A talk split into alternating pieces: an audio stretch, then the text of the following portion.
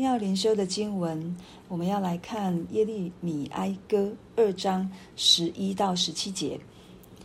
我眼中流泪，以致失明；我的心肠扰乱，肝胆涂地，都因我众民遭毁灭，又因孩童和吃奶的在城内街上发昏。那时他们在城内街上发昏，好像受伤的，在母亲的怀里将要丧命。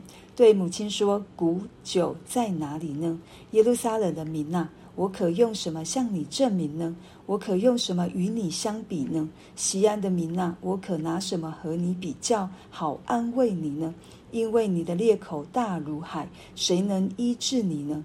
你的先知为你见虚假和愚昧的异象，并没有显露你的罪孽，使你被掳的归回，却为你见虚假的末世和使你被赶出本境的缘故。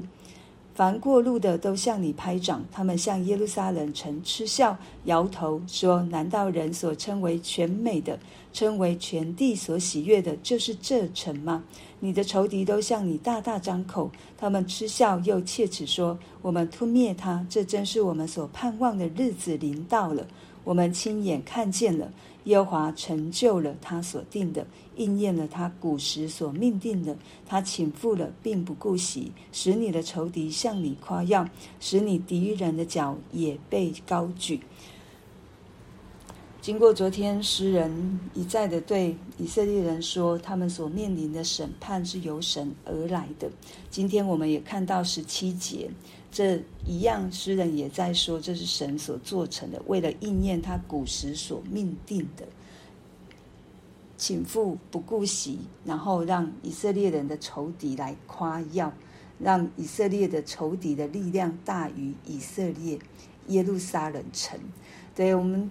但是诗人没有把自己，好像他就是旁观者，他就是在，好像他就只是在看这一件事情发生。十一节我们看到先知耶利米，他说：“我眼中流泪，以致失明；我的心肠扰乱，肝胆涂地，都因我众民遭毁灭，又因孩童和吃奶的在城上街，在城内街上发昏。”所以他因着。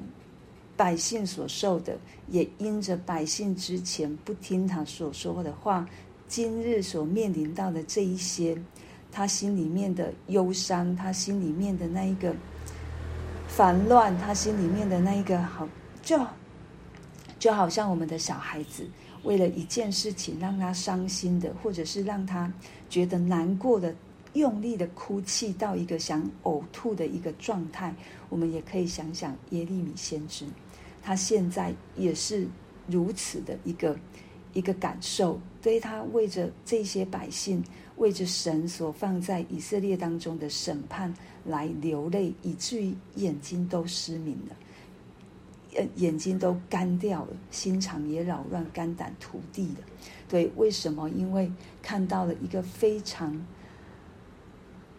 忧伤的景象，就是孩童在母亲的怀抱当中丧命，因为没有食物吃。我们知道，一个打仗的时间、打仗的时光要吃，其实是有困难的。那烧杀掳掠这一些，一再一再的在耶路撒冷城当中发生，所以孩子们婴孩、小孩吃奶的。在母亲的怀当中，一个一个想要吃，但是却不能吃的，然后死在母亲的怀抱当中的这样的一个忧伤的景况，耶利米先知感同身受，对，然后他也想要安慰他们，可是他不知道要拿什么来安慰他们，因为他们的伤口如海那么的宽，那么的广。先知也说：“谁能医治你呢？”那这一些造成他们这样的状况，还有另外一个因素，但是以色列人也必须起来去承接这样的一个因素所造成现在的审判，就是假先假先知的教导，他们只传虚假和愚昧的意象。他们没有真实的告诉以色列人现在在什么样的光景，他们没有如同先知耶利米一样，一再一再的要挽回自己的百姓，跟神再一次连结。没有，他们就像耶利米书所说的，他们轻轻忽忽医治百姓的损伤，说平安了，平安了，其实没有平安，因为这样百姓的罪继续再犯，继续再做，让这个。城原本属神的城被玷污，以至于神用他们这样的毁灭，还有让他们赶出耶路撒冷城、被掳的这样的一个过程来审判。对以色列人不可推诿，不能把所有的过错推在先知上、假先知上面，因为神也透过许许多多的先知来对他们说，但是他们不听这一些。忠言逆耳的言语，他们要听的是让他们自己心里舒服的言语，以至于神要做成他的事。我们看来是一件好像他们被掳了，但是如果从我们认识神的角度，神在清理，神在清洁，神在洁净。虽然毁了他自己的圣殿，毁了这一些的城，在别人眼中看来都说嗤笑他们。这是耶路撒冷城吗？以前的美丽，以前的荣耀到哪里去了？我们胜过他了，对。但是我们知道这是神允许的，这是神的作为，不是以色列的仇敌所做成。我们可以从先知耶利米的身上来学。我们来看我们的国家，我们来看我们的世界，这绝对不会跟我们没有关系。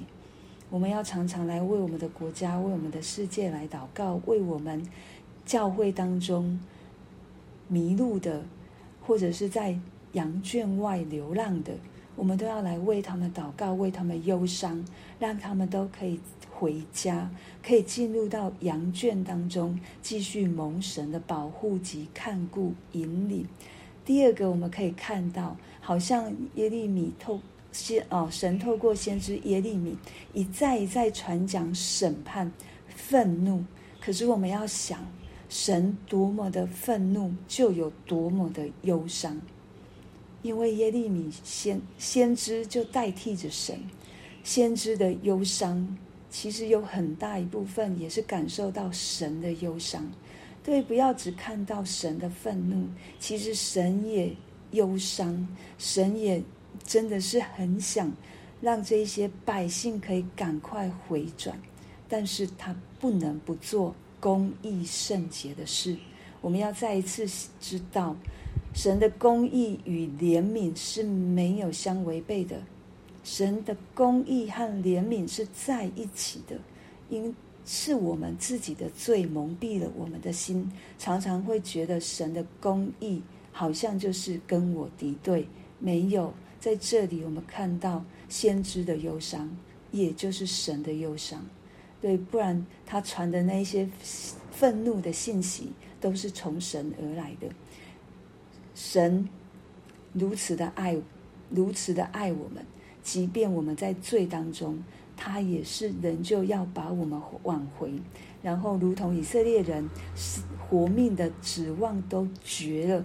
他也仍旧要使他们能够挽回，再一次有盼望。什么能够医治我们的伤口？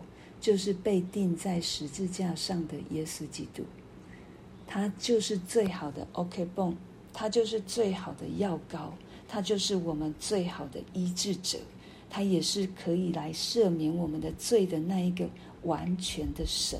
所以，当我们如果落入到今天，像以色列人这样的光景的时候，求神怜悯我们，不要让我们忘记我们是有神的。我们可以再一次回来，我们可以再一次回转来找这位爱我们的神。我们几时回转，他就几时看我们，他就几时再将他的爱浇灌在我们的里面。这是今天的经文要告诉我们的：神从来没有不爱我们。但是他的爱绝对不是溺爱，他的爱绝对不是轻轻忽忽医治百姓的损伤，他一定要使我们的生命得着完全的医治，他一定要使我们在他的里面得着富足，他也一定要让我们可以享受他随时与我们同在，即便在苦难当中都能够得着安慰，让我们可以在他的里面有平静安稳的神。我们就为着我们今天所听见的来祷告，